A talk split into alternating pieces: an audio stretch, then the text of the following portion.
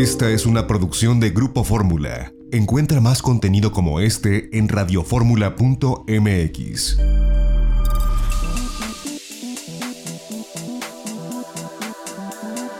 Grupo Fórmula presenta a Mari Carmen Cortés, Marco Antonio Mares y José Yuste. Las tres personalidades más destacadas de la economía, las finanzas y los negocios en Fórmula Financiera.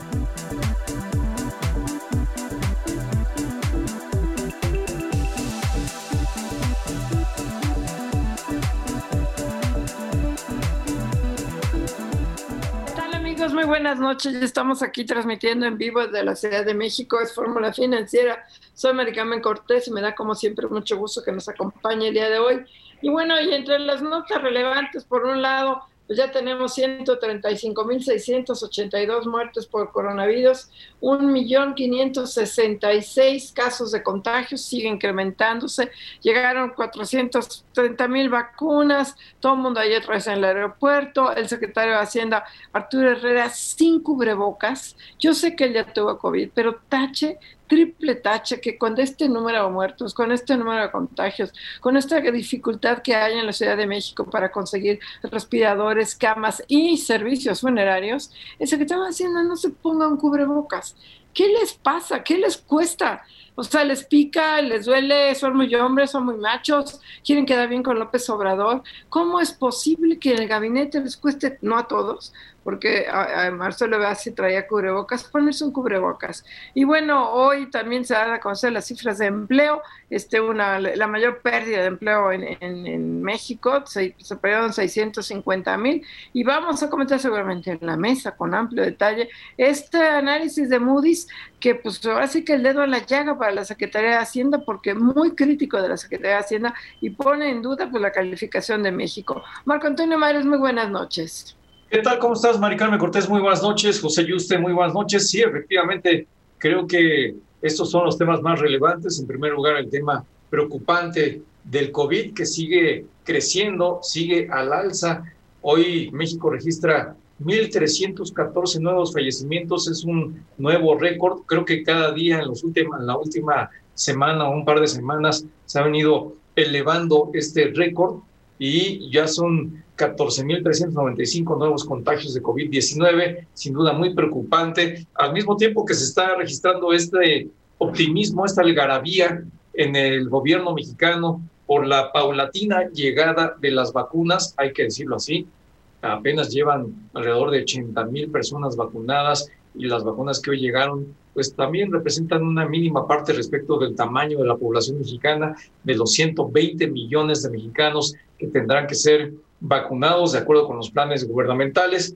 Pero bueno, eh, pues la esperanza, la esperanza es creciente. Hasta el propio secretario de Hacienda y Crédito Público, Arturo Herrera, hoy tuiteó que en contra de lo que normalmente deben de eh, eh, actuar los secretarios, los titulares de Hacienda, los titulares de Finanzas Públicas, en el sentido de ser conservadores. Hoy expresó su optimismo por la llegada de las vacunas, eh, vacunas que hay que decirlo, hay que repetirlo, son todavía muy pocas respecto de las que se van a necesitar, aunque van a ir llegando y esa es la expectativa que se tiene.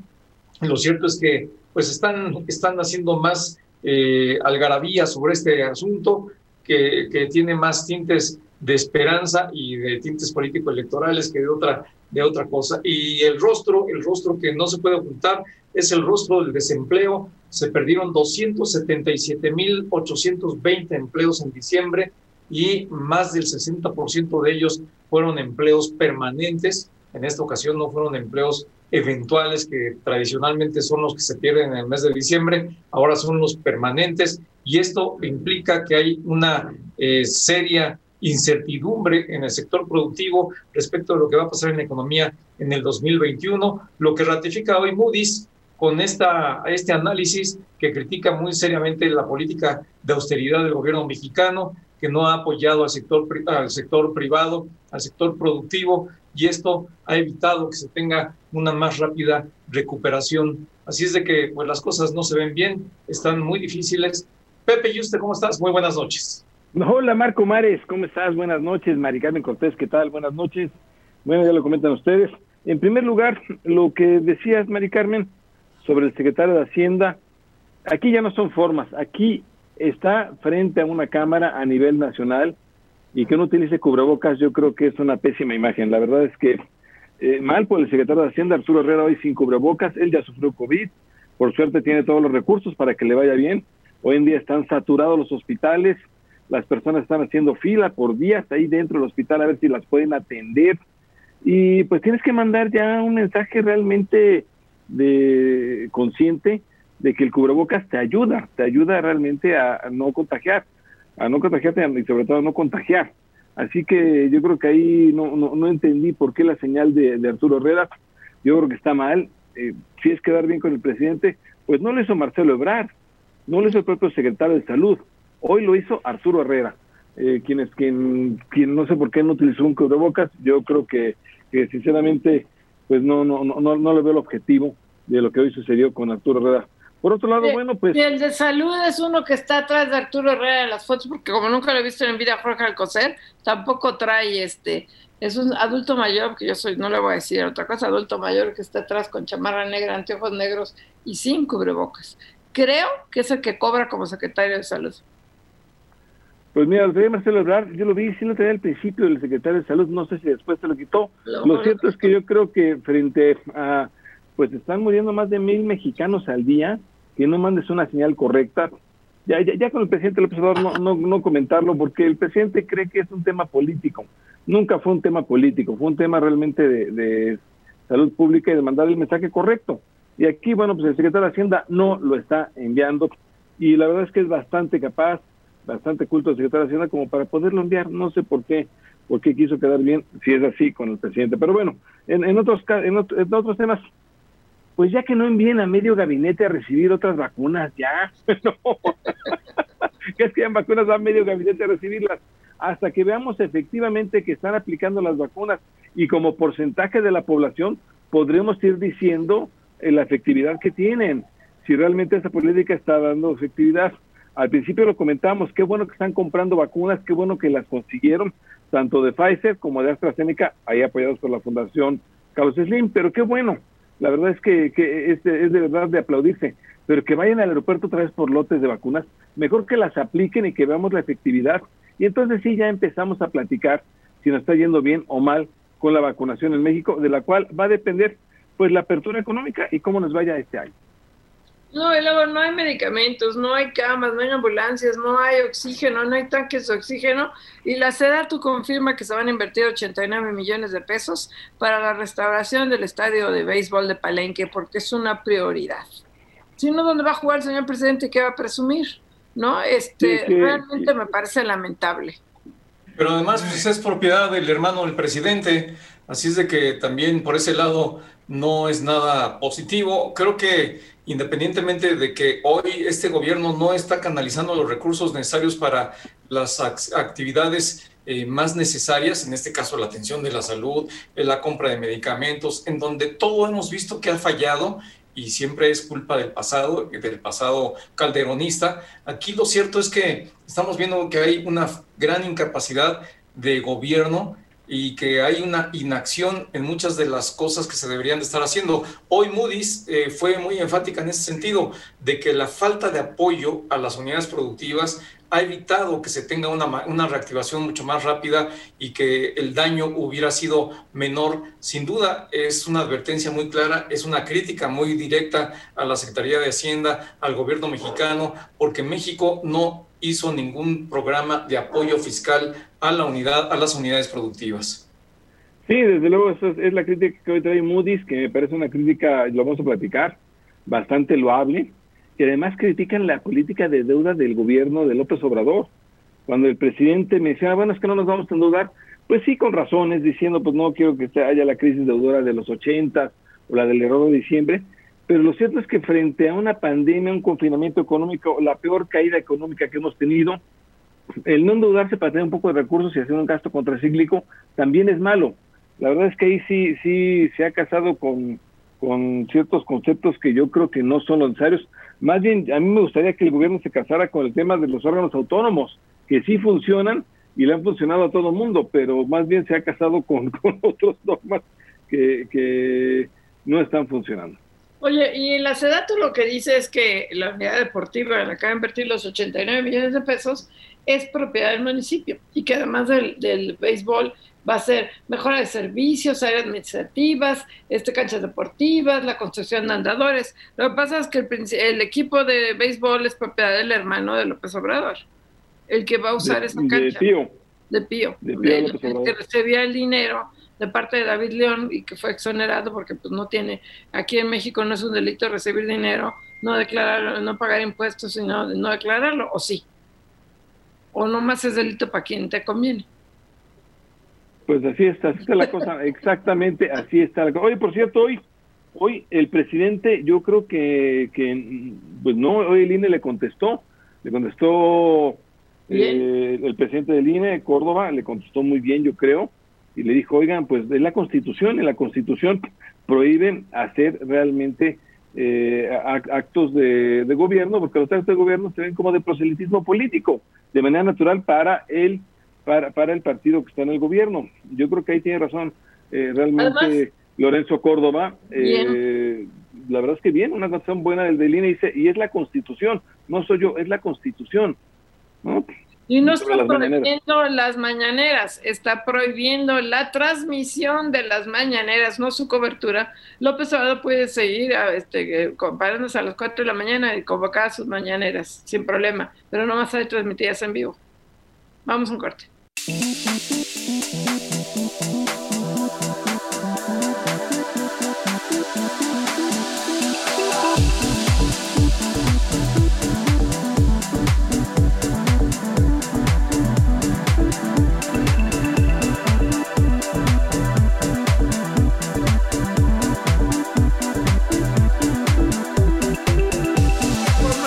Financiera y tenemos en la línea a Rafael Díaz, él es el secretario general de ASPA, la Asociación Sindical de Pilotos. Rafael, ¿cómo estás? Muy buenas noches.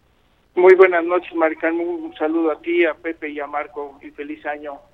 Gracias, igualmente. Oye, pues hablar contigo, tocar base en torno pues a esto que ya solicitó formalmente Aeroméxico a la Secretaría de Trabajo, le da por terminados los contratos firmados con ustedes, la Asociación de Pilotos, y con ASA, la Asociación de Sobrecargos, porque al parecer no pudieron llegar a un acuerdo y Aeroméxico pues tiene la espada de Damocles encima, está en un proceso de quiebra en Estados Unidos y el nuevo socio exige que se reduzca sustancialmente, que ya se lleve un acuerdo pues, laboral.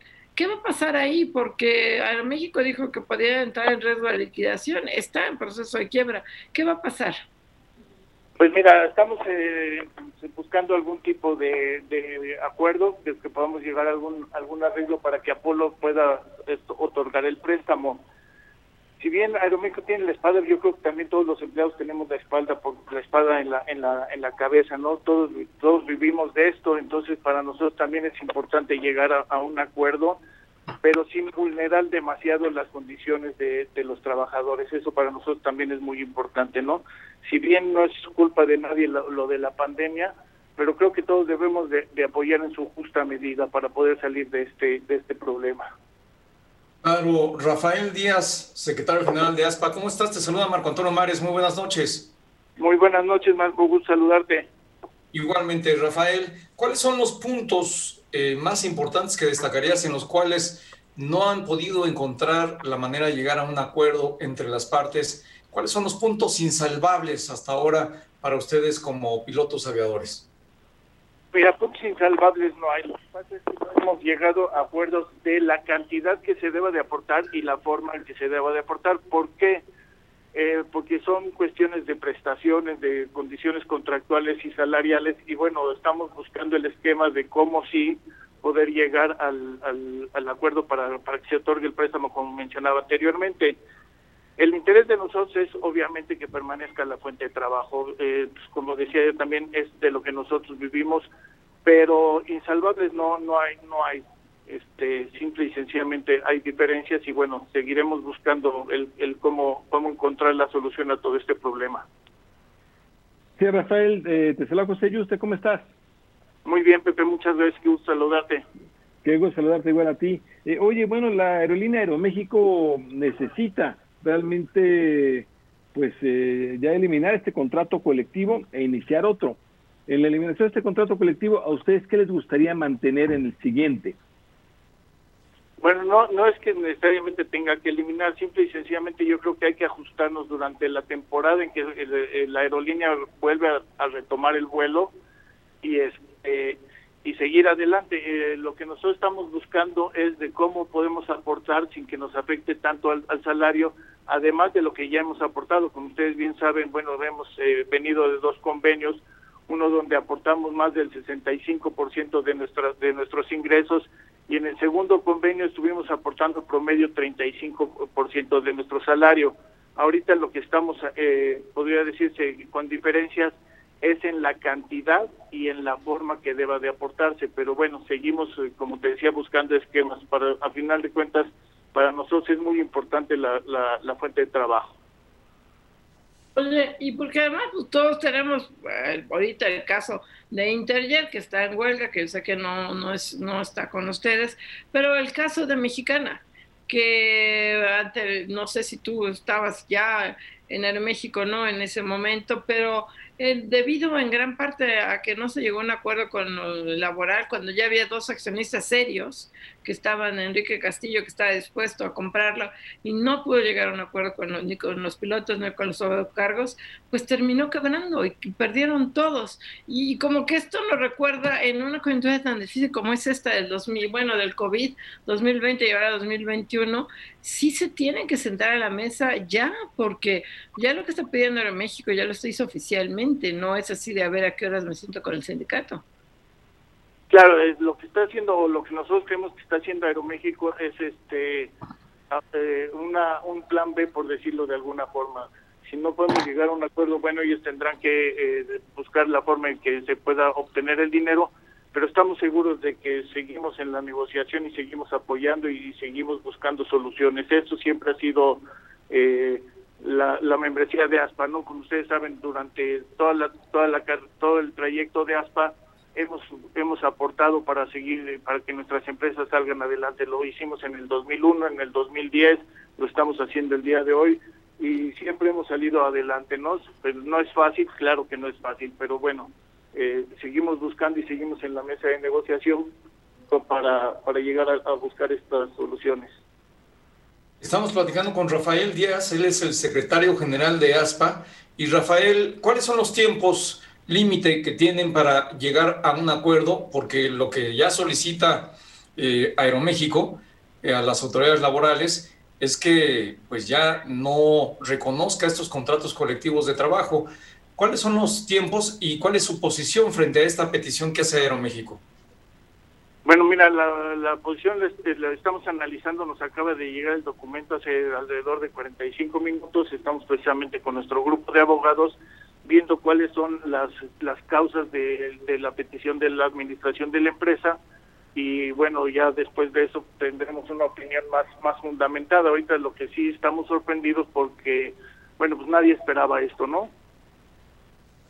Eh, sí, Rafael. Oye, ¿cuánto eh, ganan mucho los pilotos? Te lo digo respecto de otros sindicatos que hay en, en México eh, o de otras aerolíneas. ¿Ganan mucho los pilotos de Aeroméxico respecto de otros? Mira, ganamos mejor que otras que otros pilotos de otras aerolíneas, sí, porque somos un sindicato donde podemos sentarnos a negociar nuestras condiciones de trabajo, tenemos una asamblea que nos dice si vamos por buen camino no, o, o vamos por, por otro lado y eso es lo que nos ha hecho exitosos en ese sentido. Desafortunadamente en otros sindicatos los, los mecanismos son diferentes, pero a nivel mundial estamos de promedio ligeramente abajo. Ahora, una vez que ya se entregó por parte de, la Secretaría, de, digo, de México a la Secretaría del Trabajo, ¿cuál es el proceso normal? Este, ustedes ya sé que recibieron una propuesta y están tratando de negociar, pero yo creo que ahí andando un poco a la pregunta de Marco, ¿qué sigue? Que la Secretaría de Transportes diga, llame a las partes, si hay reuniones y les diga si no llegan a un acuerdo, entonces sí se dará por finiquitado los contratos, porque yo no recuerdo casos en el que la Secretaría de Trabajo termine contratos colectivos, pero tampoco soy experta en temas laborales. Sí, no, este, este este proceso es nuevo para todos, todo, todos, todo lo que estamos viviendo es nuevo para todos, no este tipo de pandemias y todo.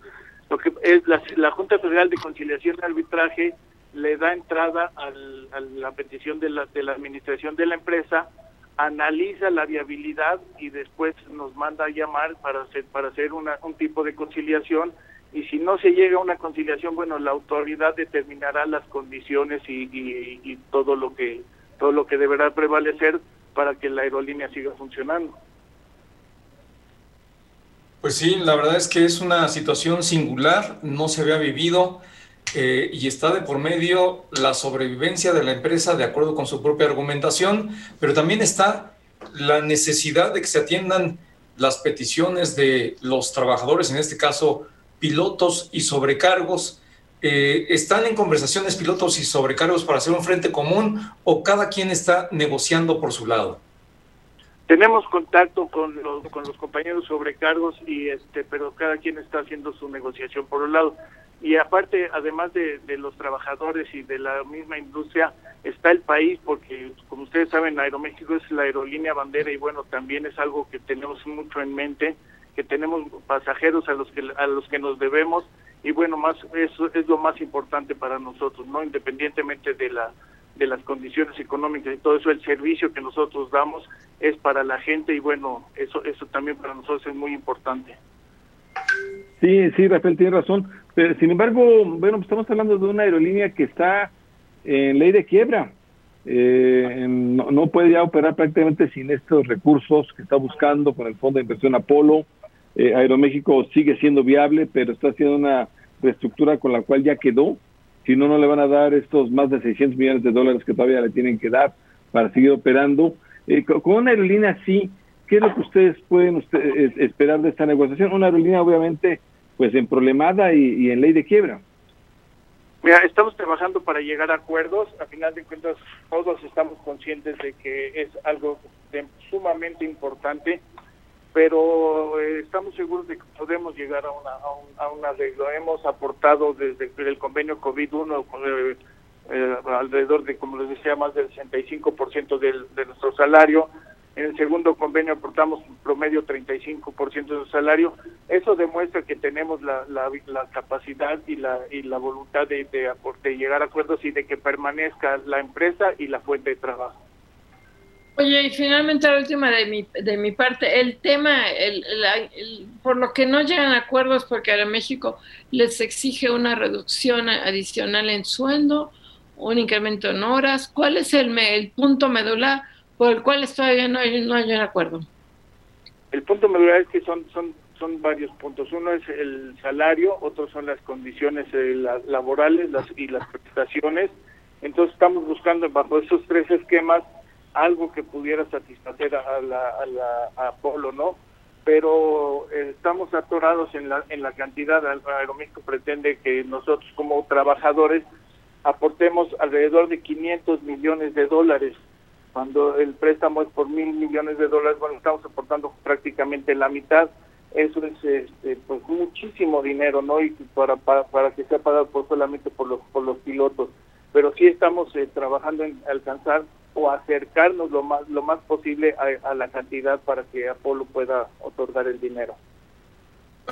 Rafael, tenemos apenas un minuto, pero no quiero dejar de preguntarte, es ahora sí que la vida o la muerte de una empresa y más vale tener trabajo, ¿no? Porque hoy la guerra es contra el COVID y las condiciones total, son totalmente distintas. Por supuesto, lo, lo, lo primordial es la fuente de trabajo. Para nosotros lo primordial es la fuente de trabajo y es por eso que seguimos buscando esquemas y haciendo propuestas y tendremos que llevarlas a la asamblea y bueno, confiamos en la sabiduría de nuestra asamblea. Pues muchas gracias Rafael, te, te, agradecemos mucho la entrevista con nosotros. Al contrario, les agradezco su tiempo y estamos a sus órdenes. Gracias, gracias a el líder del sindicato de pilotos. Aspa, vamos a un corte, regresamos y pues mucha suerte, que no quiebre México, ya sería mucho. Vamos a un corte.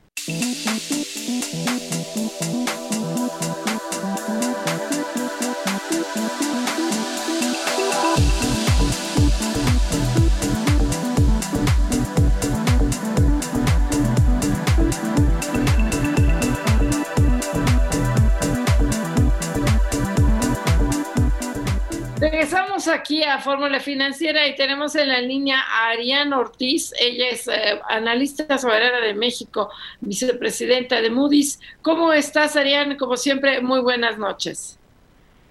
Buenas noches, un saludo a ti y a tu auditorio.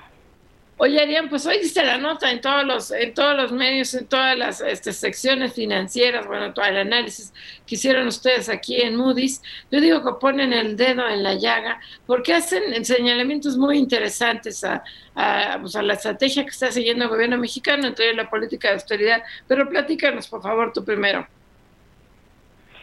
Sí, con gusto. Este es un reporte que, que decidimos sacar eh, como lo hacemos para México y lo hacemos en otros países, con las preguntas más frecuentes que recibimos de inversionistas o de suscriptores o cualquiera que esté interesado en la opinión de, Moody's.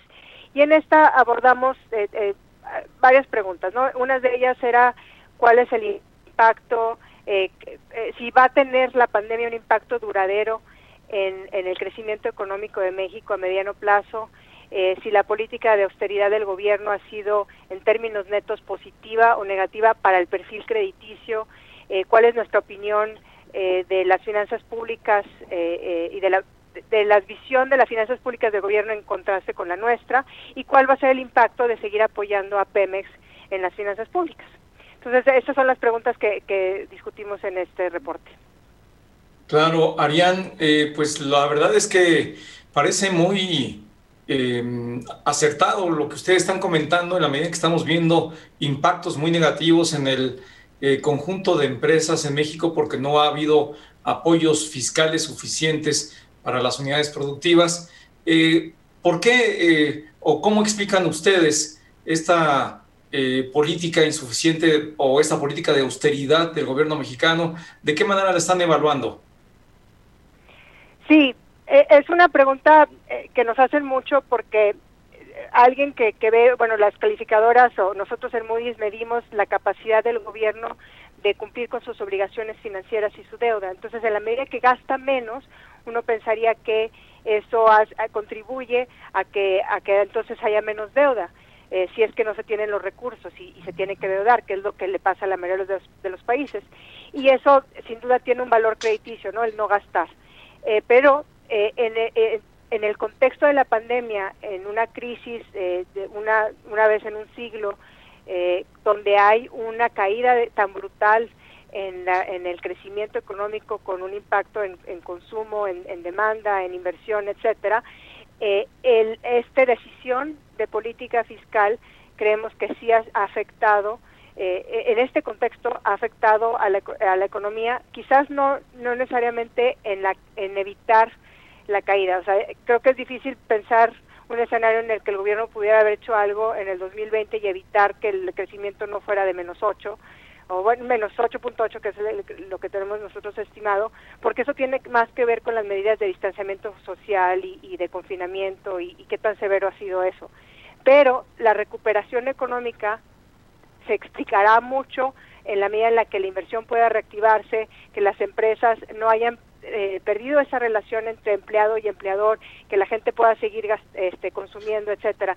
Y hemos visto que en otros países la decisión de política fiscal fue eh, hacer transferencias de, en efectivo a las familias, dar eh, crédito, garantías de crédito a las pequeñas y medianas empresas para que no quebraran, en fin, una serie de medidas que sí creemos que están contribuyendo a que la recuperación económica no, no sea inmediata, pero sea un poco más rápida. Y en el contexto mexicano, eh, desde hace muchos años hemos estado diciendo que uno de los principales flacos o, debilidades del perfil crediticio es que México no crece mucho, crece a tasas bastante bajas. Entonces, cuando hacemos un comparativo global, pensamos que mientras otros países eh, van a eh, recuperar el, el, nivel de PIB perdido en el 2020 para el 2022, en México se va a tardar un año más, en el 2023 y esto es haciendo un análisis eh, eh, comparando no solamente con eh, con América Latina, sino con otros países en el mundo, contra otros países emergentes y el G20. tenemos ahí un, gráfico mostrando que México tiene la recuperación más lenta solo después de Argentina. Sí, así es, Ariante. Saluda José Yuste.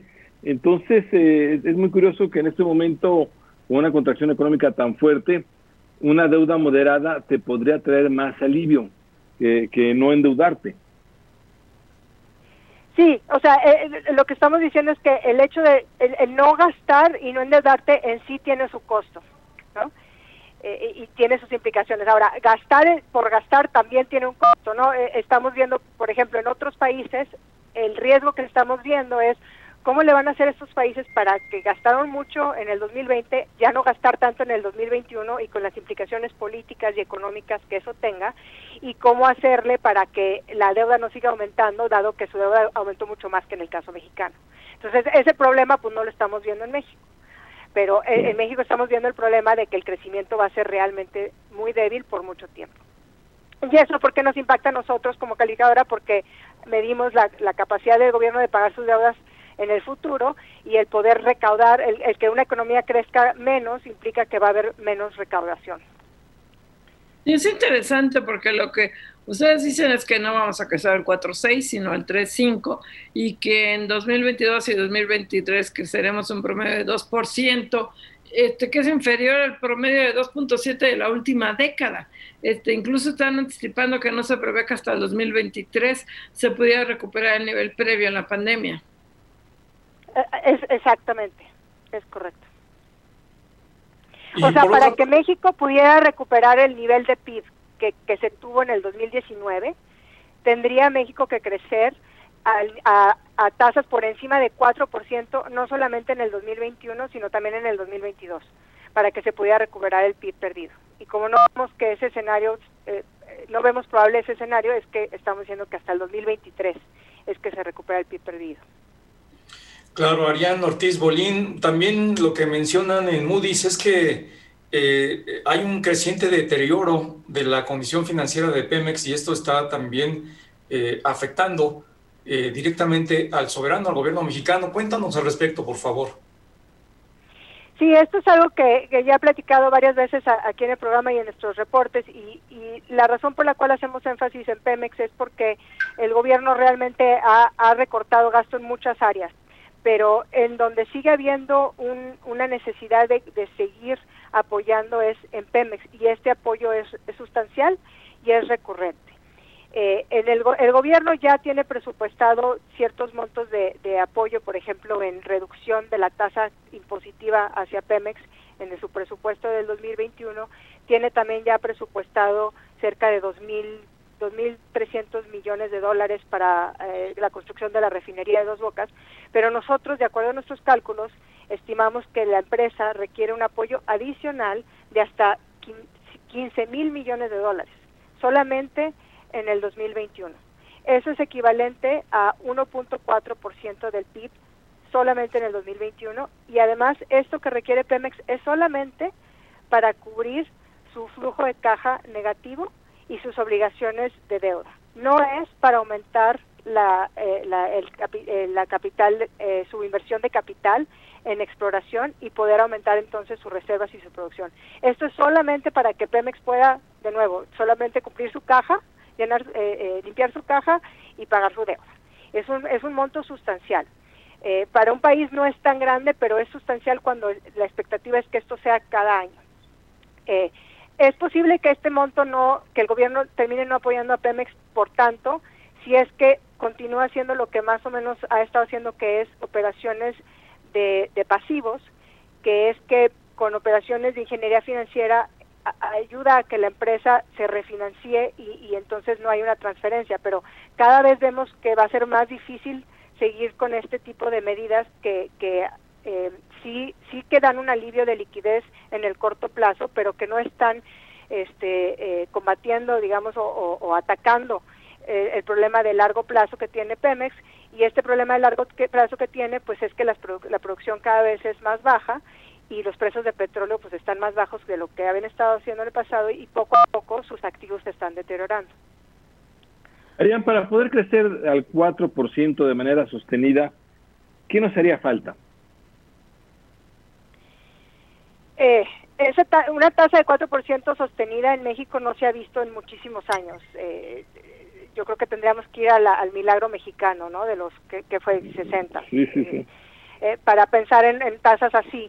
Entonces hay, una serie de factores que mucha gente, expertos han tratado de, identificar. Eh, eh, en el contexto actual, en donde vemos más preocupación y más debilidad en, en términos económicos es en la inversión y sobre todo en la inversión privada, porque Tampoco quisiera yo sobredimensionar la importancia que tiene el gobierno en generar, en potencializar crecimiento económico en México. En México siempre ha sido un, gobierno chico, entendido en, términos de, PIB, en su contribución y su multiplicador al PIB, pero la inversión privada es hasta siete veces más grande que la inversión pública y esa es la que ha estado caída desde hace eh, ya casi dos años. Entonces, pues Arián, eh, Bolín, eh, Arián Bolín, se nos acabó el tiempo. Muchísimas gracias por haber estado aquí en Fórmula Financiera, Arián. Gracias a ustedes por la invitación. Gracias, buenas noches. Vamos a un corte, regresamos aquí a Fórmula Financiera.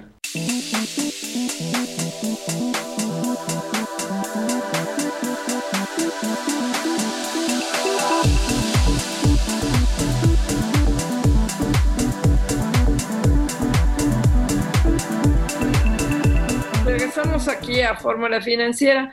Y bueno, pues vamos, eh, no, ha habido por parte del secretario de Hacienda que como cada vez que hay algo positivo de parte de Moody's o de Standard Poor's lo, lo tuitea, cada vez que hay algo negativo, un candadito, nos vamos a poner, calladito, calladito, ¿no? Es, además es natural, supongo que solo lo... No, bueno, es natural, ni modo que diga, me están criticando mi política de deuda y la del gobierno y no tenemos gasto contracíclico y la verdad es que somos el único país que no lo está haciendo. Pues de modo que diga eso. Pero es muy interesante lo que dice Moody's, lo que nos contaba Arián eh, Ortiz Bolín, la, directora de, bueno, la, analista soberana de Moody's, donde dice, bueno, es que obviamente eh, tienes muy pocos recursos, tienes un PMS que está jale, jale, jale recursos, y entonces no estás realizando ningún gasto contracíclico. No se trata de gastar por gastar o gastar para endeudarte y demás, sino una deuda moderada para realizar un gasto contracíclico que te ayude pues a, reactivar un poco la economía y sobre todo en áreas sensibles. Áreas sensibles, ¿cuáles? Las de servicios, ya vimos restaurantes, lo estamos viendo, hoteles, cines, gimnasios, teatros, entretenimientos y pequeñas empresas, pero todo relacionado con el empleo o el propio empleo, que realmente tenemos una crisis de empleo. Hoy los datos del Seguro Social indican esta crisis de empleo. Entonces, sin este gasto contracíclico, pues no vamos a recuperarnos, si es lo que dice Moody's, que la verdad es que si se podrían dudar México de manera moderada para un gasto contracíclico bien operado.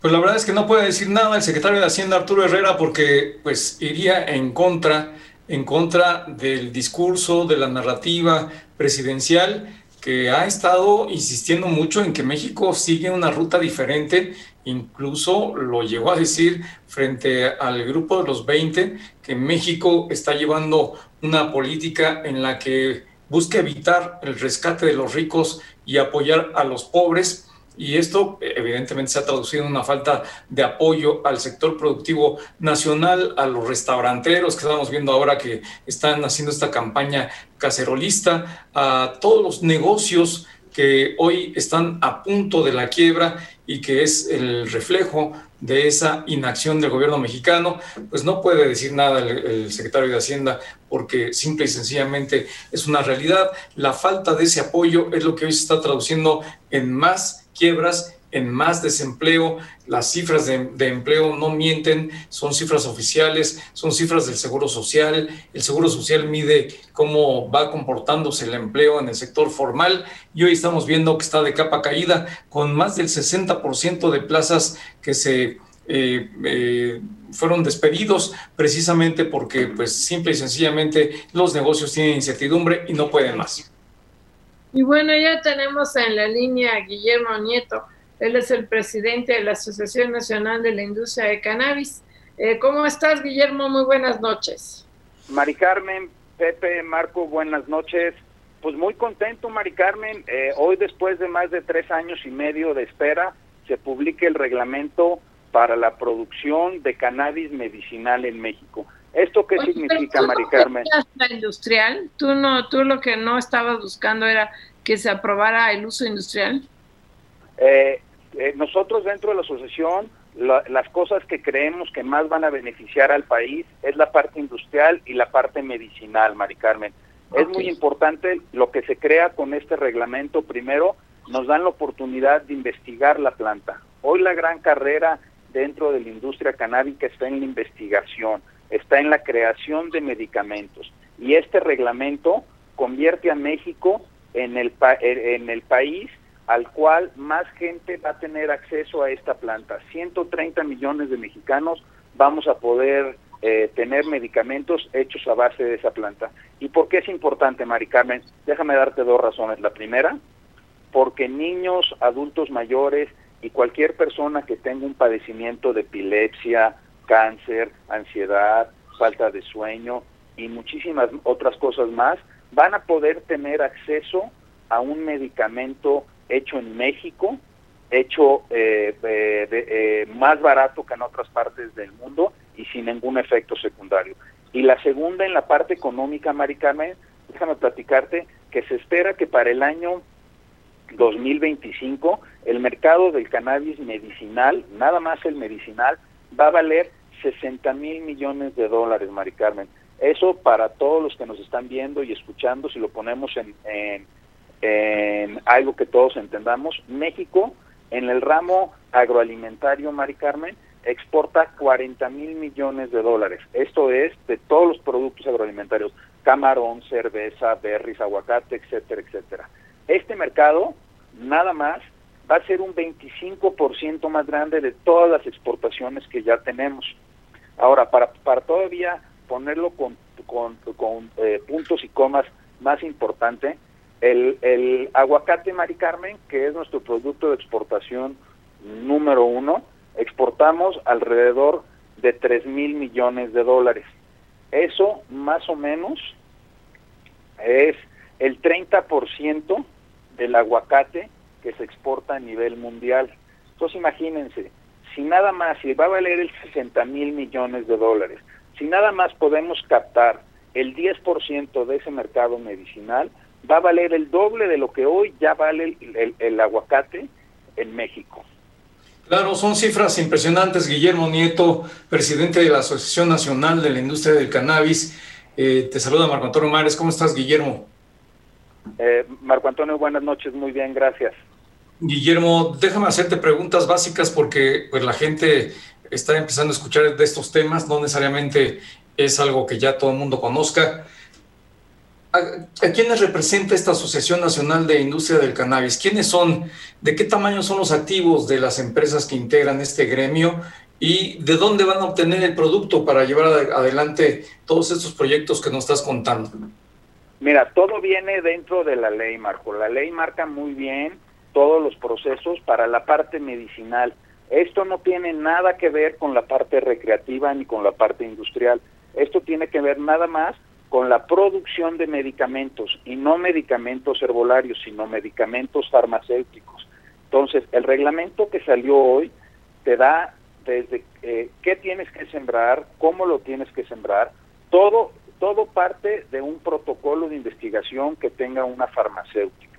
Esto está enfocado otra vez a las farmacéuticas, no está enfocado a los remedios herbolarios. Entonces, todo empieza desde un protocolo de investigación. Entonces, ese protocolo de investigación que lo, que lo tiene que aprobar la COFEPRIS, eh, tiene que, eh, de ahí los agricultores parten de eso.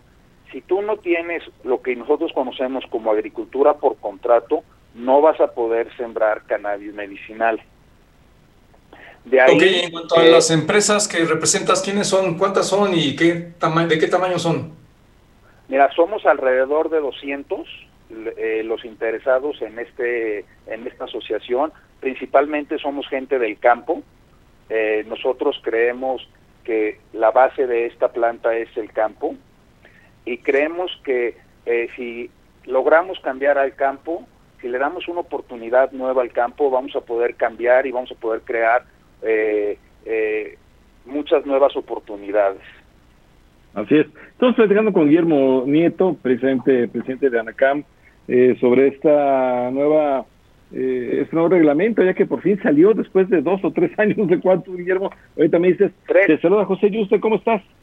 ¿Cómo te va? Buenas, buenas noches, muy bien.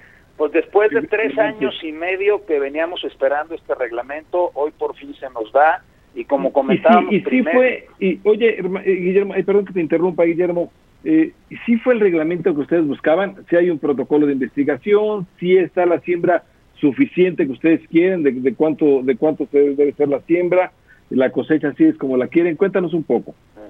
Mira, a diferencia de la parte eh, recreativa e industrial, que hay un tope en el área que puede sembrar, en la parte medicinal no lo hay, porque otra vez todo, todo parte de un protocolo de investigación que tiene que meter la farmacéutica a la COFEPRIS. Y de ahí ya parte una serie de reglas, eh, como si estuviéramos haciendo un medicamento para la gastritis o para el cáncer.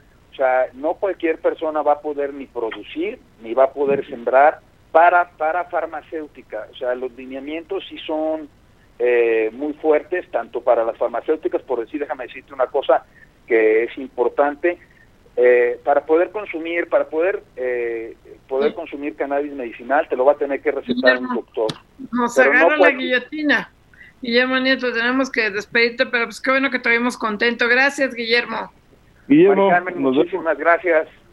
Gracias. Gracias. Vamos a un corte.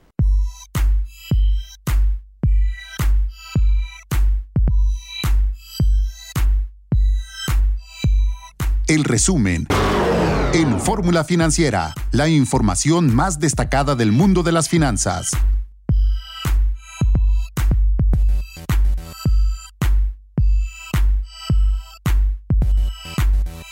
Regresamos aquí a Fórmula Financiera y le damos la bienvenida a la auditorio de Telefórmula que se incorpora en este momento con nosotros, esta segunda hora de Fórmula Financiera. Soy Maricarmen Cortés estamos transmitiendo en vivo desde la Ciudad de México y le damos la bienvenida a la Victoria que nos ve a través del canal 157 de Sky, 121 de Easy, 153 de Mega Cable, 354 de Dish, 161 de Total Play y en Estados Unidos nos ven a través de Infinity Latino, Latino View y Dish Latino. Y bueno, entre las notas relevantes del día de hoy están las cifras de empleo 647 mil empleos se perdieron en 2020. El peor año, no hay que darle vueltas, el peor año de materia de empleo, peor incluso que el 2009 en el que se perdieron 500 mil empleos y se recuperaron luego, luego. Aquí el presidente López Obrador ha dicho varias veces, lo volvió a decir en su mensaje de Año Nuevo, que para marzo habremos recuperado los empleos perdidos en la pandemia y habrá nuevamente 20.5 millones de afiliados en el IMSS, que es, por cierto, el nivel que, que dejó Peña Nieto en noviembre de 2018, que fue, le gusta que no le guste, fue un excelente sexenio en materia de empleo. Y bueno, él dice que vamos a llegar a ese nivel en marzo. No, no hay forma. No hay forma de que se recuperen 647 mil empleos en tres meses, sobre todo con las condiciones actuales de la economía, con estados tan importantes como el Estado de México, como la Ciudad de México, como Guerrero, como este, eh, eh, Baja California, que están en, en semáforo rojo y que están con actividades parciales y que no sabemos cuándo se van a poder reactivar. Entonces, muy desafortunadamente, no hay buenas noticias en materia del empleo en 2020 ni tampoco en el arranque del 2021 con la iniciativa del teletrabajo con el incremento salario mínimo del 15%, con la incertidumbre sobre el outsourcing, sobre el incremento de las cuotas patronales para las AFORES, no son buenas noticias con las que arrancamos 2021 en materia de empleo. Marco Mares, muy buenas noches. ¿Qué tal? ¿Cómo estás, Mari Carmen Cortés? Muy buenas noches. José Yuste, muy buenas noches. Sí, efectivamente estamos viviendo una de las peores crisis en materia de empleo. Hay que recordar que el año 2020 fue el año de la peor recesión económica que ha registrado nuestro país en, en un siglo y evidentemente esto impactó directamente al nivel de empleo y lo que vimos al cierre del, del 2020 en el último mes del año pues fue una caída muy importante, una caída eh, impresionante, eh, que no solamente por el número, sino por la cantidad de empleos permanentes que se destruyeron, que dejaron de existir, más del 67% del total de los más de 200 y tantos mil empleos que se perdieron fueron de empleos permanentes. Se trata de, sin duda, de un rasgo de la incertidumbre que tienen las empresas de cómo le va a ir a la economía en el año 2021,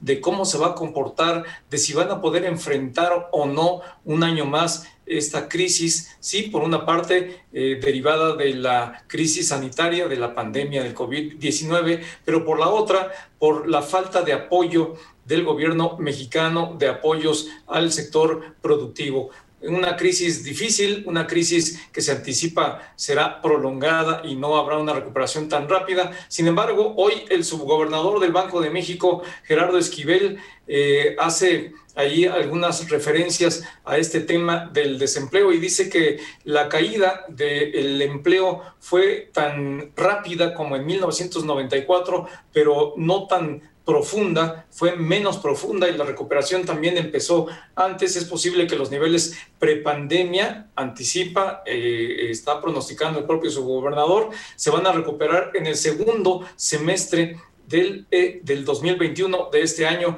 Así es de que, bueno, pues hay eh, perspectivas optimistas por parte de este subgobernador, que sin duda es un subgobernador muy, muy serio y que, pues evidentemente, ojalá, ojalá que sea acertado su pronóstico. Pepe Yuste, muy buenas noches.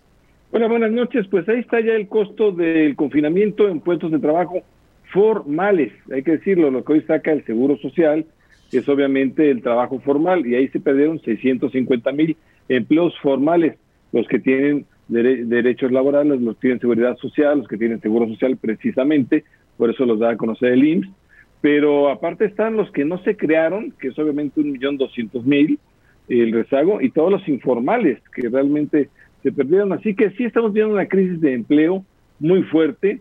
La verdad es que para recuperar este, este empleo sin ningún apoyo ni a las pequeñas empresas, ni a sectores sensibles, ni al propio trabajador que perdió el empleo, se antoja muy cuesta arriba, muy difícil.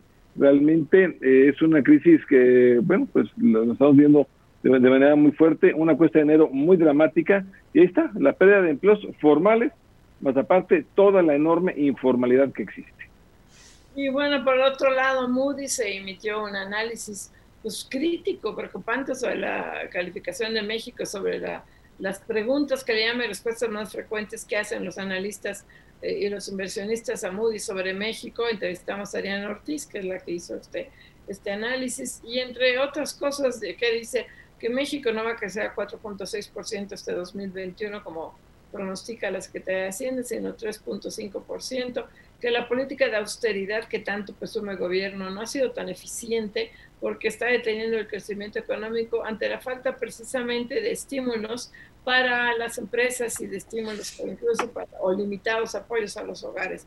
Y toda la expectativa de que a la economía mexicana le vaya bien se está centrando en que tenga un éxito el programa de estímulos económicos de Estados Unidos que va a anunciar el jueves, por cierto, Joe Biden como entre sus prioridades cuando tome posición el 20 de enero, se espera que el jueves se anuncie, y si, le, si es un programa agresivo de estímulos fiscales, lo que no está haciendo México, pues entonces nos puede arrastrar un poco en el, en el comercio exterior. Esa es la paradoja, aquí el gobierno se niega a tener este, medidas fifís y medidas neoliberales y nos vamos a beneficiar de las medidas neoliberales que se apliquen del otro lado, en Estados Unidos. Así es, Mari Carmen, exactamente. Y en este mismo análisis que hace la agencia calificada Moody's, pues eh, eh, puede observar una crítica muy puntual a la política fiscal que ha seguido el gobierno mexicano, una política que en tiempos normales sería muy positiva, pero en tiempos de pandemia, pues simple y sencillamente no está eh, apoyando al sector empresarial, al sector productivo del país, y esto va a hacer que la recuperación económica tarde más. De ahí que la agencia calificada Moody's no ve un crecimiento mayor al 3.5%, ah, como lo ven ah, incluso autoridades de la Secretaría de Hacienda, del Banco de México, que consideran que pudiera eh, tenerse un crecimiento eh, incluso del, cerca del 5%, dependiendo del éxito de la aplicación de la vacuna del COVID-19, anti-COVID-19, y lo que está también alertando la agencia calificada Moody's es que Petróleos Mexicanos cada vez se deteriora más en su condición financiera y está comenzando a afectar de manera lenta y paulatina a las finanzas públicas del gobierno mexicano. Sí, hoy lo que dice Moody's llama la atención porque le dice al gobierno mexicano, oye, también el no endeudarse puede ser un peligro, puede ser un riesgo, que obviamente no tengas dinero para una medida, para medidas contracíclicas, para un mayor gasto, para enfrentar la crisis de empleo, la crisis económica de varios sectores, que una, una deuda moderada podría ser un, un gasto bien, tener con una deuda moderada un gasto bien identificado y bien y bien realizado. La verdad es que aquí el gobierno mexicano, el gobierno de López Obrador lo que ha dicho es no me voy a endeudar nada y pues no tiene recursos y estamos viendo las consecuencias que obviamente entre restauranteros y muchos otros sectores y pequeñas empresas pues la crisis es muy muy fuerte. Y bueno, por otro lado, hay una oferta polémica por una nota que sacó, difundió Mexicanos Unidos contra la Corrupción en torno a una, a una reconstrucción del estadio de béisbol de Palenque, que le, para, beneficiar a, a, la empresa constructora y además al, al equipo de béisbol este, el hermano de López Obrador. Y la Sedato dice, bueno, sí, sí, le vamos a dar 89 millones de pesos, pero esa petición del municipio. Este, ¿Y el municipio de dónde es? O sea, no esa petición de, Pío López Obrador, esa petición del municipio, y no nada más va a ser para el estadio de béisbol, también van a ser los andadores y las canchas de fútbol y no sé qué cosas más. La verdad es que sí es un escándalo que en plena crisis, como está la falta de, de respiradores, de camas, de insumos médicos, se gasta 89 millones de pesos en un estadio de béisbol. Pues sí, no se lo puede llamar de otra manera, Mari Carmen, más que un escándalo, un escándalo, aunque sea eh, dirigido al municipio, el que está eh, pues practicando ahí es el equipo de béisbol Guacamayas de Palenque, cuyo fundador y director es Pío López Obrador, hermano del presidente de la República. Vamos un corte, regresamos aquí a Fórmula Financiera.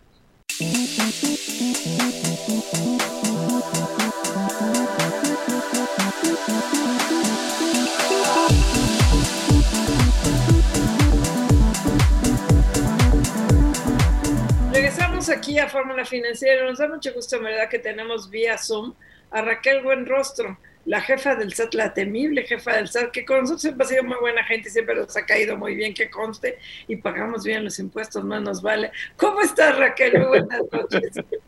Muy bien, buenas noches a todos y a todo el auditorio. Oye, Raquel, pues muchos temas a tocar contigo. Uno de ellos que, que fue la principal eh, razón para que estábamos buscando ayer, pero ya te teníamos días buscando, es este decreto fiscal que se amplía, que ya entra al sureste. Este, eh, aparte se continúa en el noreste. Platícanos cómo les fue en el norte con este, este IVA diferenciado, este mayor incremento, eh, el salario fue pues una apuesta que ustedes hicieron ayer, decíamos, les salió bien. Así como otras cosas somos muy críticos, creo que en lo que es la diferencia del IVA, el impuesto de la renta, las tasas, les fue bien, pero cuéntanos tu balance, por favor. Sí, sí nos fue muy bien. De hecho, hubo más beneficios que los que nosotros esperábamos. Nosotros esperábamos alrededor de 40, 50 mil millones de pesos de beneficios para toda la gente que opera y hace transacciones en el norte del país, en la franja y resultaron beneficiados casi 150 mil millones de pesos, que en época de pandemia, pues yo creo que sí sirvió muchísimo y sobre todo al último, la verdad al principio del año metimos mucho la revisión porque pues como siempre nos están haciendo ahí algunas trampitas, nos estaban facturando en el norte pues toda la facturación nacional, algunos, y nos devolvían, nos querían solicitar las devoluciones de IVA por todo, estuvimos ahí haciendo algunas revisiones y el programa resultó muy bien porque todo el mundo empezó a ponerse en orden y el beneficio sí fue para muchos comercios locales. Entonces, debido al éxito que se tuvo, el presidente tomó la decisión de ampliarlo al sureste y pues ya estamos también en el sureste. Y en el sureste, además de tener el de la franja del sur, también va a haber un programa en la zona de Chetumal, como lo voy a decir coloquialmente, como zona franca, ¿no? Cero impuestos, un duty free ahí grande en Chetumal, para, para promover toda la zona de, de local, es puro local. Pues suena muy bien, Raquel. Raquel Buen Rostro, en primer lugar te felicito, que tengas un excelente año 2021, que estés libre de COVID, que ahora sí que hay que tener todos muy buena salud. Raquel, yo quiero preguntarte, acerca de otro tema, porque el tiempo es corto y antes de que se nos termine, quisiera que nos dijeras qué es lo que está pasando con Interjet, porque ustedes tuvieron que salir con un comunicado muy tajante para decir que ustedes no tenían absolutamente nada que ver con la falta de pago de la nómina por parte de la empresa, que ustedes sí tienen un embargo y sí tienen una intervención de la caja, pero que esto no impide el pago de los salarios. Cuéntanos, además de otras aclaraciones que hicieron, cuéntanos, Raquel, por favor.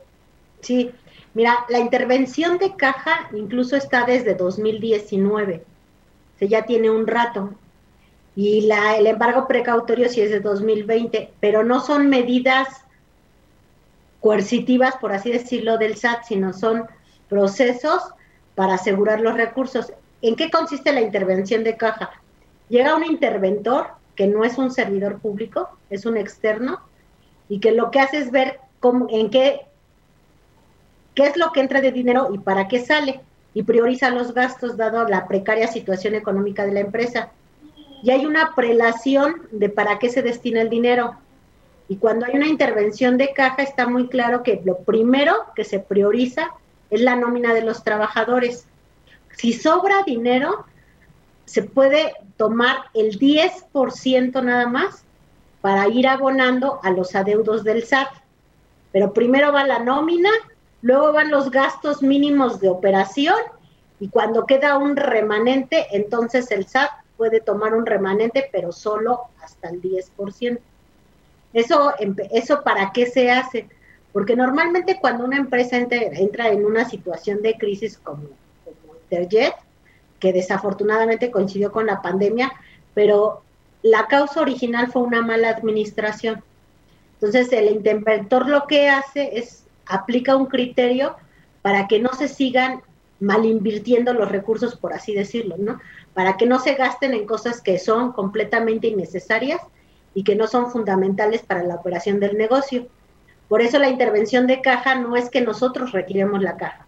Simplemente hay un tercero que vigila el ingreso y el gasto para que se priorice primero a los trabajadores, después los gastos mínimos de operación y solo cuando hay remanentes se toma hasta máximo un 10% de los ingresos máximo para ir abonando a los adeudos del SAT.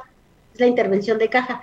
Y el embargo precautorio lo que hace es literalmente es un inventario de todos los activos de la empresa para que, pues como estamos viendo que no, no se mejora su situación, que en caso de que llegue a vender un activo, se, nosotros tengamos conocimiento y la venta de ese activo, luego, luego entre las cuentas de la empresa, que no se vaya a, los socios, que no se vaya a ningún otro lado, para que forme parte de los recursos de los que va a disponer posteriormente la empresa en caso de que se declare en un concurso mercantil o en una quiebra, para liquidar a los trabajadores y para enfrentar a todos sus acreedores.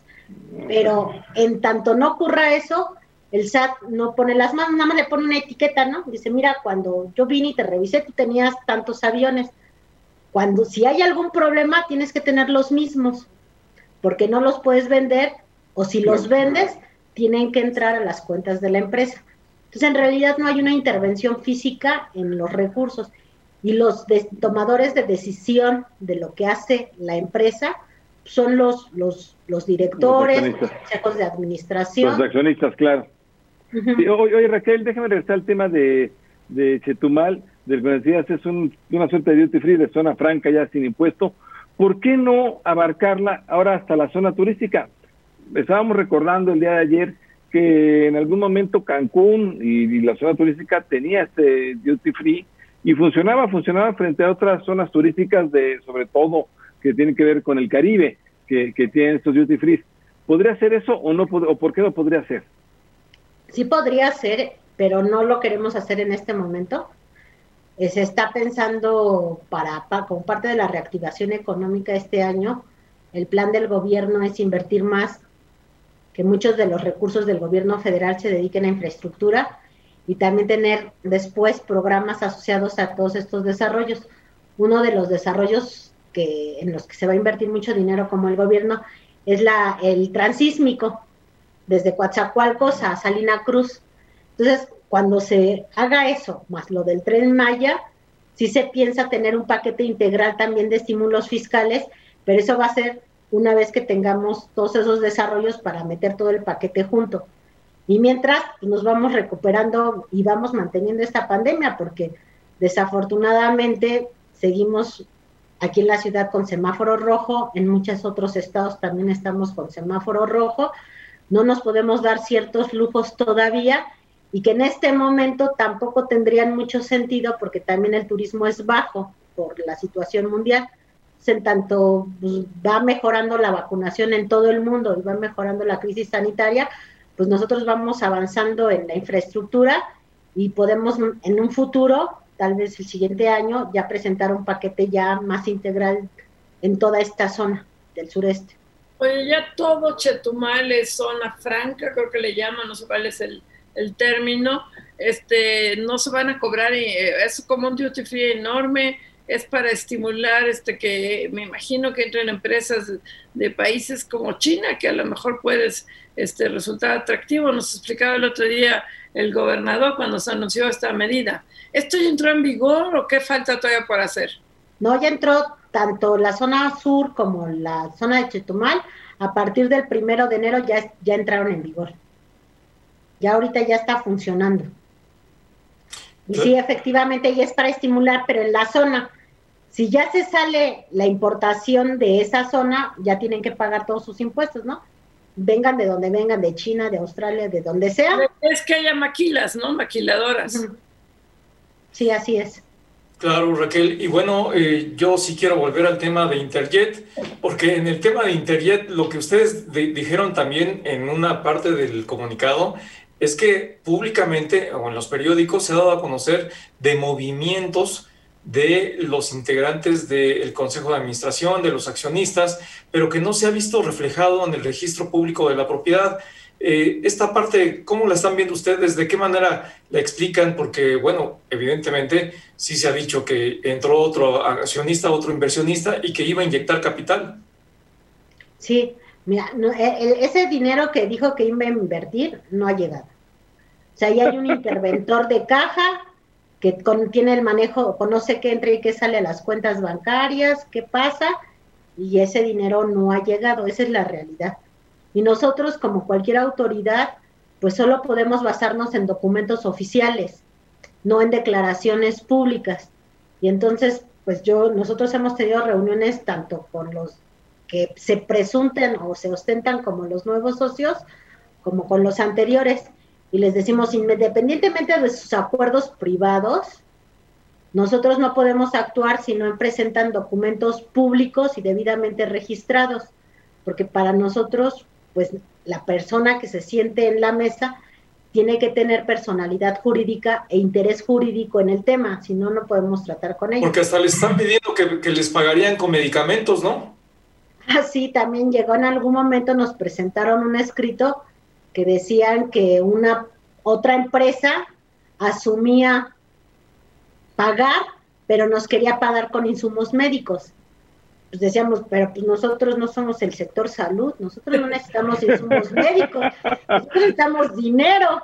Y además estamos en una pandemia, dice, pero son cubrebocas y son guantes y son batas, luego pues con más razón es más fácil venderlos en cualquier parte del mundo. ya si no puede vender los insumos ahorita, pues ya es que yo no puedo hacer más, ¿no? no, se, se, toparon con pared, Raquel, se toparon pues, con pared. los querían vender, ¿no? pues es que nosotros no somos la Secretaría de Salud y desde el 2016, porque no es nuevo, la ley prohíbe que nos paguen en especie porque hubo muchos abusos. Pues hubo en su momento, en el 2016, una modificación en la ley que desapareció y prohibió lo que le llaman la dación en pago. O sea, ya no podemos nosotros recibir en especie los pagos. Es ilegal. O sea, simplemente la propuesta de los señores es ilegal. Entonces no podíamos aceptarlo. No es que no queramos, es ilegal. Gracias. Oye, Raquel, en otro tema, ¿cómo terminamos 2020? Con más ISR, una, recaudación mayor de ISR, recaudación mayor de IVA, en pleno confinamiento, pues la verdad es que sí llamó la atención. Eh, y hay quien dijo, el SAT es un insensible, que ve cómo están cobrando impuestos en plena crisis económica. Oye, Raquel, no te va a dar tiempo de contestar porque falta menos de un minuto. Regresamos con una pregunta, pero yo te quería decir, ¿sí te juntaste ya en menos de un minuto con Alejandro del Valle, el, el accionista de Mexicana, o fue, todo fue por escrito? De Interjet, de Interjet. Interjet, perdón. Sí, nos hemos sentado con, con todos.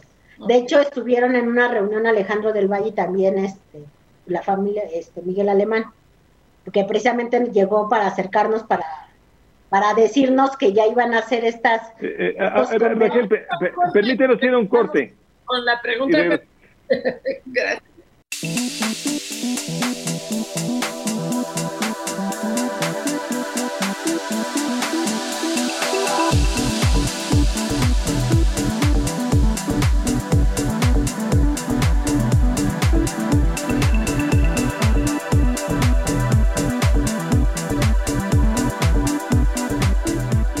Regresamos con Raquel Buenrostro, la jefa del SAT, del Servicio de Administración Tributaria. No te dejamos ir, Raquel, con, el tema. Oye, te comentábamos cómo nos fue en 2020, que sí llamó la atención que hubo mayor recaudación de IVA, de ISR, en pleno confinamiento, en plena caída económica, pero bueno, debe haber una razón, o cobraron muy bien, o y hay quien decía, son insensibles, en fin, ¿qué pasó? ¿Qué es lo que pasó, Raquel?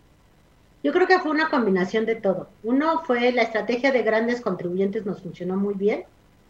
Los grandes contribuyentes precisamente por el tamaño también económicamente pueden resistir la crisis económica y la crisis sanitaria. Y obviamente como eran adeudos de otros años y se les demostró efectivamente que lo debían, pues pagaron.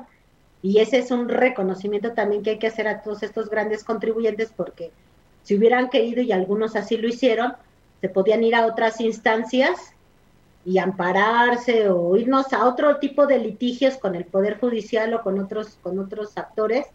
Y sin embargo, pues se hicieron las compulsas, las revisiones y pagaron. Ahí sí debemos reconocer que hubo voluntad. O sea, sí había el adeudo, hubo el reconocimiento y hubo la voluntad de pagar. Y eso nos ayudó mucho para mejorar la percepción general. Hubo como una percepción general como de justicia social o de justicia fiscal. Y eso ayudó con el resto de la gente, con los pequeñitos y con los grandes, porque junto con el de grandes contribuyentes, casi no hablo de eso, pero sí metimos un programa de presencia fiscal. Y el programa de presencia fiscal, cuando nos empezaron a pagar los grandes contribuyentes, el de presencia fiscal nos empezó a dar mucho dinero. Los grandes contribuyentes nos dio arriba de 200 mil millones de pesos en total en el año pero este programa de presencia fiscal nos dio 110 mil millones de pesos, que no es poca cosa. ¿Qué es eso de presencia fiscal? O sea, ¿a qué te refieres? Nosotros hicimos como, tenemos toda la información en el SAT, los sistemas sin intervención humana, veía cada contribuyente y ve sus ingresos y sus gastos. cuando vemos alguna discrepancia entre el ingreso y el gasto y lo que pagan de impuestos, se manda en automático un mensaje a su buzón tributario y le decíamos, oye, aguas con esto, pero como una alerta. Nosotros creemos que tú puedes tener una diferencia en tus ingresos y en tus gastos que con tus impuestos. Revísala. Y entonces el simple hecho, y eso lo hace en automático un sistema, sin intervención humana, y con el como va cada mes, cada mes revisándote, la gente se empezó a corregir entonces, por ejemplo, tuvimos 10 millones de contribuyentes que tenían varios años que venían declarando en ceros y que este año nos pagaron impuestos. Mira. Pues, y luego... El miedo, como el miedo no anda burro. pero nosotros, o sea, pero fue pura invitación por correo tributario, por correo electrónico. Claro. Oye, Raquel, Oye, Raquel, ¿cuántos de aquella lista que se mencionó mucho, muchas veces de los grandes contribuyentes están en litigio y cuánto monto representan? De los 15 grandes contribuyentes que mencionó el presidente en la mañanera, si son los que nos están preguntando, sí. de ahí ya nos han pagado la mitad, todos menos uno nos están pagando en parcialidades, o sea, de los 15, 14 nos dijeron sí debemos y sí queremos pagar. De esos 15, 14 que se aceptaron, la mitad ya nos pagó. Los otros 7, 8 contribuyentes, nos, nos estamos con ellos haciendo programas o planes para pagar en parcialidades porque no tienen la liquidez en este año. Y solo hay uno que, este, que ya debía desde hace mucho tiempo, que incluso ya se había iniciado en otra administración un procedimiento penal con ellos, es el único que, que se mantiene, pero solo tenemos uno en litigio, digamos. ¿Con qué letra empieza su nombre? No, hay secreto fiscal. Pues nada más tenemos uno y no es de los grandotes, es de los más pequeños de los 15. Todos los demás nos están este pagando. ¿Y para este año qué se espera? ¿Viene la declaración anual? ¿Vienen cosas? ¿Qué, qué esperas para este año, Raquel? Mira, nosotros queremos, por un lado, seguir con la misma estrategia de grandes contribuyentes, porque este año nos se regularizaron, por así decirlo, alrededor de 730 grandes contribuyentes. Pero son 12 mil. Entonces, si nos echamos 730 por año, pues sí nos da para, para varios años. Entonces, ahí todavía tenemos margencito, pues podemos, podemos seguir ahí. Pero de estos 12 mil, eh, bueno, 15 a los que se refería el presidente López Obrador está en el litigio, pero no los dos, no todas las empresas grandotas usan, eh, están en, en default. Yo creo que muchas pagan bien impuestos o no, o estoy siendo optimista. Si eres un poco optimista. sí, hay unas que pagan bien, la verdad, sí hay unas, pero son las menos. Y por ejemplo, todo 2020 nosotros estuvimos revisando, incluso nos reunimos con las cámaras, porque había industrias que no habían tenido una sola revisión fiscal en 10 o en 15 años. Por ejemplo, la industria farmacéutica nunca se ha revisado. El sector financiero también tenía como 10 años que no se revisa. Había la industria automotriz tampoco se revisaba. Había muchos sectores que tienen añísimos que no se revisan. Entonces, 2020 nos dedicamos a cobrar, digamos, lo que ya se tenía perfectamente identificado con un equipo. Pero había otro equipo que lo que hace es la investigación de gabinete. Entonces, en la investigación de gabinete todo este año nos falta todavía irnos y que ya les habíamos avisado a las cámaras porque la verdad eso lo hicimos público, hicimos una, bueno, no público, pero sí hicimos una reunión con las cámaras y les dijimos que íbamos a entrar al sector automotriz, al farmacéutico, al financiero, al este, a las tiendas, al, al, menú, al mayoreo. Este, todavía nos faltan muchísimos sectores, el minero, todavía nos faltan muchos sectores que todo este año un equipo de gente estuvo haciendo análisis y revisión. Y tú lo advertiste, Raquel, lo dijiste desde casi desde que llegaste al cargo, que iban por los grandes contribuyentes y decías que no, incluso no se iba a necesitar una reforma fiscal, porque con el cobro de los, eh, las empresas que están en litigio había alrededor de un billón de pesos, y corrígeme la cifra, pero creo recordar que dijiste que había alrededor de un billón de pesos en litigios. Sí, y de hecho, la verdad es que este año lo que recaudamos en total, si tomamos lo que se llama recaudación virtual, que es, no es propiamente que entra el dinero, pero sí que deja de salir, por ejemplo, devoluciones que se piden, que son improcedentes, que le dijimos, no, pues eso no te lo vamos a regresar porque no procede. O pérdidas de empresas que hacen luego sus consolidaciones fiscales, los grupos corporativos, y que con pérdidas de otra empresa se comen las utilidades de otra para pagar menos impuestos, que también eran muchas improcedentes, eso se le llaman virtuales, ¿no? Lo que se deja mm. de compensar y todo. Sumando lo virtual y lo, y lo efectivo, el dinero que entra y que suena en la caja, nosotros recaudamos este año 493 mil millones de pesos adicionales. 493 mil millones de pesos con puras acciones especiales, por así decirlo, por época de pandemia, que equivalen más o menos al 2.3% del PIB. La reforma de 2014, en los hechos, en la realidad, representó el 2.4 y nuestras acciones equivalen al 2.3 en pandemia. Entonces, por eso nosotros creemos, sí, nosotros creemos que no se necesita, porque si no, los que tenemos que pagar somos nosotros que somos los cautivos, ¿no? Nosotros somos los que nos van a subir la tasa de... Pues sí, no, desde luego. Oye, ¿con qué sectores van? Ya nos decían, ibas a revisar el farmacéutico que no se había revisado, el financiero no se había revisado. ¿Qué otros sectores vas a regresar de grandes contribuyentes, Raquel?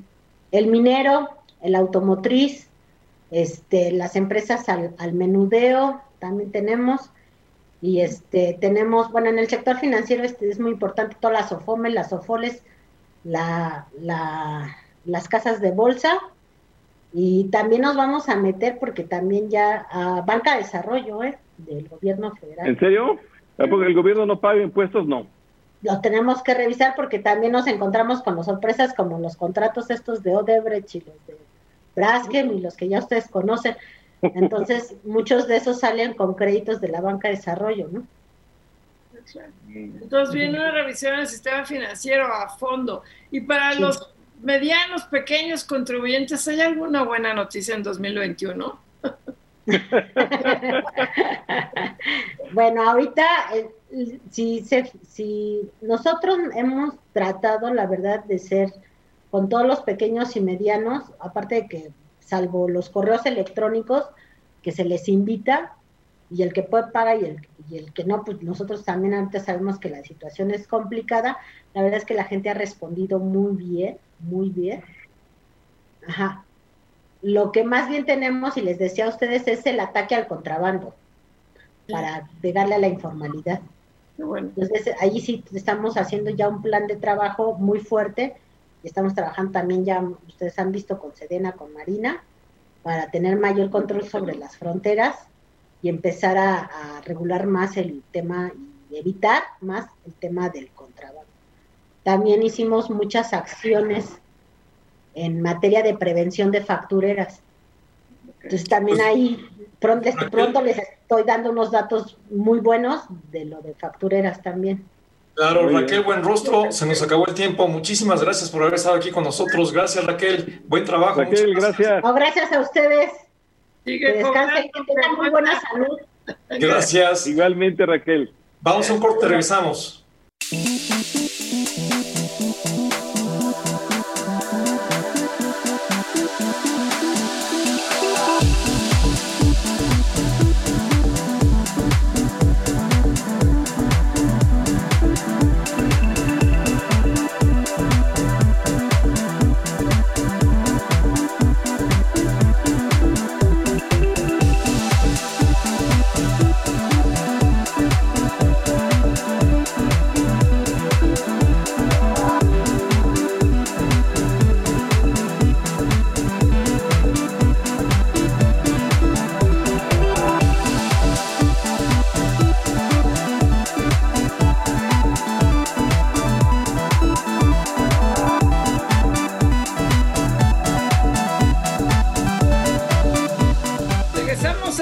Fórmula financiera y nos da mucho gusto que tenemos en la línea ahorita aquí en estudio. Ah, y ahorita checo, perdón. Miguel Elizalde, presidente de Perdón, Miguel, es que ahora sí, este, del AMPAC. ¿Cómo estás, Miguel? Discúlpame.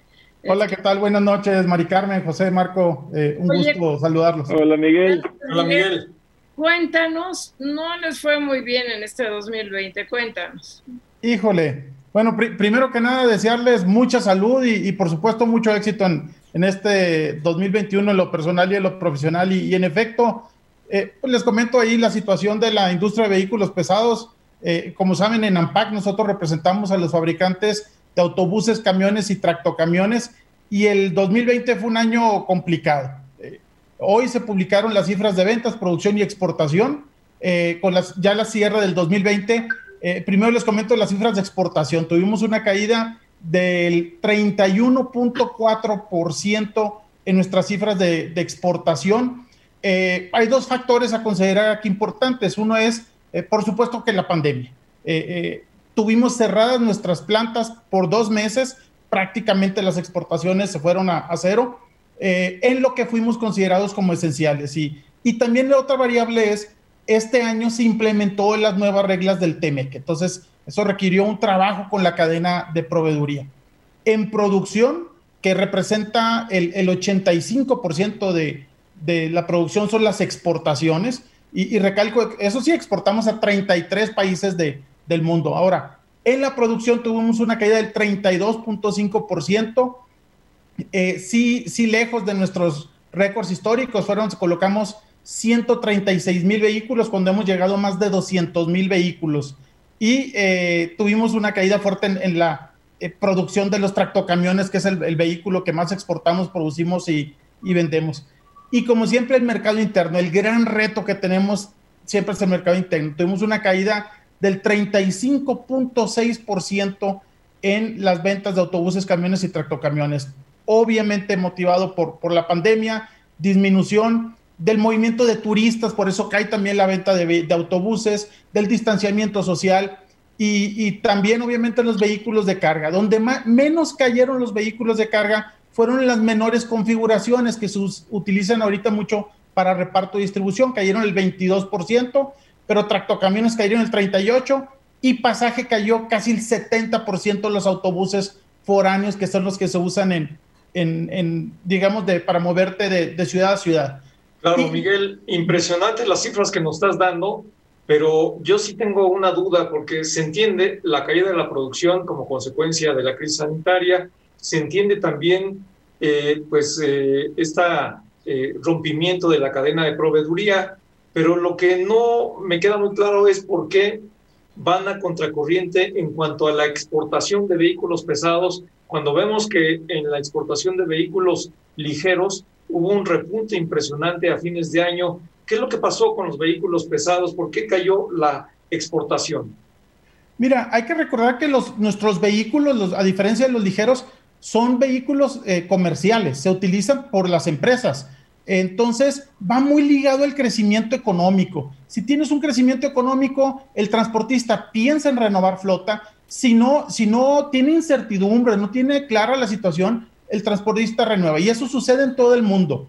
Nuestro principal destino de exportación es Estados Unidos. El 94% de nuestras exportaciones son Estados Unidos. Y sí disminuyó, obviamente, la, exportación a Estados Unidos. Venimos también, quiero aclarar, de romper un récord en el año 2019, récord histórico de producción y exportación. Entonces sí venía una tendencia a la baja, pero no iba a ser tan pronunciada como, como lo fue esta caída en la exportación del, del 31.4%. Podía haber sido 15, 20, 25%. Entonces, es la combinación de la situación de pandemia, del, del tema del crecimiento económico limitado y va totalmente correlacionado a la renovación de vehículos pesados, principalmente los vehículos de carga. oye, Miguel, eh, es lo que te iba a preguntar precisamente. ¿Cuáles son las principales ventas que tiene eh, la producción de vehículos de carga? ¿Cuáles son los, la, venta principal a Estados Unidos? ¿Cuál es la que más se cayó? Cuéntanos eh, un poco la composición que tienen. Sí, con mucho gusto. Mira, tenemos, exportamos 115.747 eh, vehículos pesados. El 94.5% fue a Estados Unidos, 2.7% a Canadá, 1.5% a Colombia y el resto pues a, 33 países. Tractocamión es nuestro vehículo, digamos, insignia. Para el, para que no está familiarizado, es, es el vehículo que arrastra una caja, que se desprende la caja y es, es, es interactúa, ¿no? Entonces, colocamos, eh, exportamos 68.140 vehículos. México es el exportador número uno de tractocamiones en el mundo. Hay que ver, ah. esperar las cifras de Alemania y de Holanda, a ver si logramos mantener este liderazgo mundial que tenemos ya algunos años exportando tractocamiones con número uno. Y en menor medida son los vehículos de reparto y distribución. Entonces, y pasaje, pues sí, son, es mínimo ya la parte de pasaje menos del del 1%. Entonces, es la configuración que, tenemos y, y, me gustaría destacar que el, que el 2021, eh, por supuesto que no podemos depender siempre de las exportaciones para mantener nuestros empleos. Necesitamos que el 2021 tiene que ser un año orientado a la recuperación económica y la reactivación de la industria automotriz. Hay, hay que atribuir. Te interrumpo, Miguel. ¿Cuáles son las expectativas? este, suponiendo, no sé, ustedes están, no sé, tienen un pronóstico de crecimiento del 3.5 o le creen a Hacienda con el 4.6, o sea, ¿cuáles son las expectativas de ventas en función de, de qué parámetros? Cuéntanos. Mira, nosotros en nuestra industria tuvimos una caída, como ya vieron, muy pronunciada. Sí esperaríamos tener una recuperación de aproximadamente un, un 20%. eh, eh, es lo que, lo que estamos, digamos, proyectando. Va a depender mucho de si verdaderamente se apuesta a impulsar la renovación de la flota. Es, es, ahorita los transportistas están al frente de la batalla atendiendo el transporte de medicinas, de oxígeno, de alimentos y y aquí quiero destacar algo, la renovación vehicular pues no es un beneficio neto para la industria automotriz, es un beneficio para toda la sociedad. Reduces emisiones, mejoras la seguridad vial, haces un vehículo más competitivo porque consume menos combustible. Es decir, el beneficio es para toda la sociedad. Va a depender mucho si verdaderamente podemos eh, ver ahorita el tema de la pandemia, pues está el tema de la vacuna, que se implemente lo más pronto la vacuna para que pueda generarse un crecimiento económico. Nuestro crecimiento de renovación va totalmente ligado a la economía. claro, Miguel, y ahí yo te interrumpo porque no sé cuántos años, pero desde hace muchos años vengo escuchando exactamente la misma petición y van y vienen gobiernos y no, no los atienden el de la renovación de los vehículos. ¿Por qué en esta ocasión ustedes creen que sí pudiera darse qué eh, señales están encontrando o qué les hace tener este optimismo respecto a una posibilidad de que eh, se lleve adelante una renovación vehicular? Mira, el, la verdad, tenemos que, estar muy pendiente del tema de, salud pública, obviamente todos, el tema de la vacuna va a ser eh, fundamental. Hemos solicitado, si, si pudiéramos la iniciativa privada comprar la vacuna, créeme que tenemos empresas que están dispuestos a pagar las vacunas para todos los colaboradores. ¿Qué necesitamos para poder llegar a ese 20%? Necesitamos el, mucha certeza, especialmente en el tema del diésel del trabajo azufre, y necesitamos que, se apoye y se impulse al transportista. Eh, eh, con eh, estímulos fiscales sería lo ideal, aunque sabemos que está difícil, pero con certeza legal y no tener políticas públicas improvisadas sería un, se nos acaba el programa déjate la guillotina, se acaba el programa. Muchísimas gracias, Miguel. Miguel, gracias. Gracias, Miguel. Te agradecemos mucho. Ya nos vamos, Marco Mares, buenas noches. Gracias, Mari Carmen Cortés, muy buenas noches. José Yuste, muy buenas noches. Eh, adiós, Marco, Mari Carmen, Miguel, gracias. La producción de Diana Cepeda con la asistencia de Cindy Sánchez, José Juan Rodríguez, en los controles técnicos Lorenzo Gasca y Álvaro López. Gracias, Miguel, otra vez. Hasta luego, Miguel. Gracias, Esta fue una producción de Grupo Fórmula. Encuentra más contenido como este en radioformula.mx.